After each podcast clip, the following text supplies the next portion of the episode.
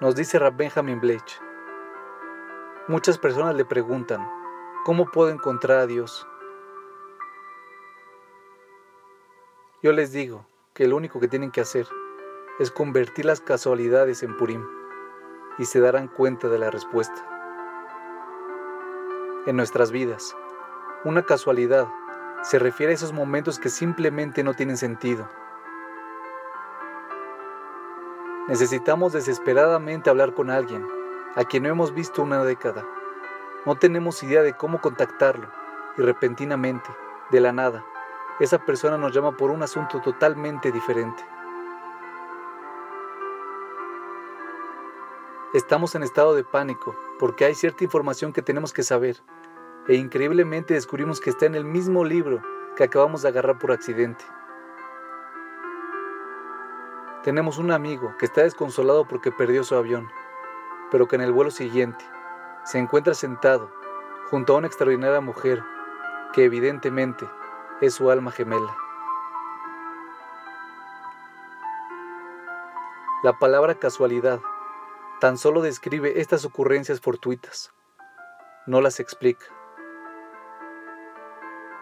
¿Cómo puede ser que lo imposible ocurra tan a menudo, que lo inexplicable juega un rol tan frecuente y prominente en nuestras vidas? La respuesta es la clave de Purim, y su mensaje nos permite encontrar un sentido espiritual en los aparentemente irracionales eventos de nuestras vidas. El libro de Esther es el único libro de toda la Torá que no menciona a Dios ni una sola vez. Es una historia llena de coincidencias, giros de eventos e improbables incidentes que ocurren uno tras otro, los cuales en su conjunto generaron el fracaso del intento de la destrucción del pueblo judío.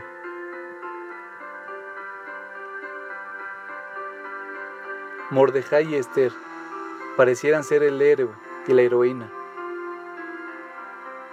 sin embargo, sabemos que fue Dios quien dirigió todo desde arriba y a quien el pueblo judío sigue ofreciéndole alabanzas por su extraordinario milagro. ¿Dónde estaba Dios? Él enmascaró su presencia en el disfraz de la casualidad, lo cual hasta ese día es conmemorado por los judíos alrededor del mundo a través de la significativa costumbre de vestir una máscara en Purim. Purim es la fiesta en la cual la presencia de Dios puede ser detectada si somos lo suficientemente sensibles a las pistas que nos va dejando mientras nos guía día a día.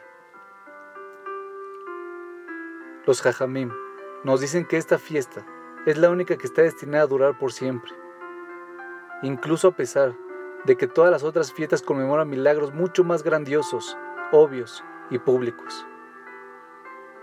¿Por qué es eso? Porque Dios prefiere que nosotros lo encontremos a Él en vez de imponer vívidamente la realidad de su existencia sobre nosotros. Una casualidad es Dios susurrándonos, es su tranquila voz que nos llama a estar conscientes de su presencia.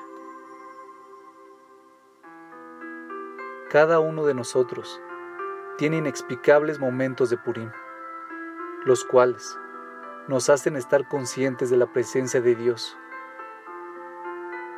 Y solo entonces adquieren sentido los extraños acontecimientos que nos ocurren.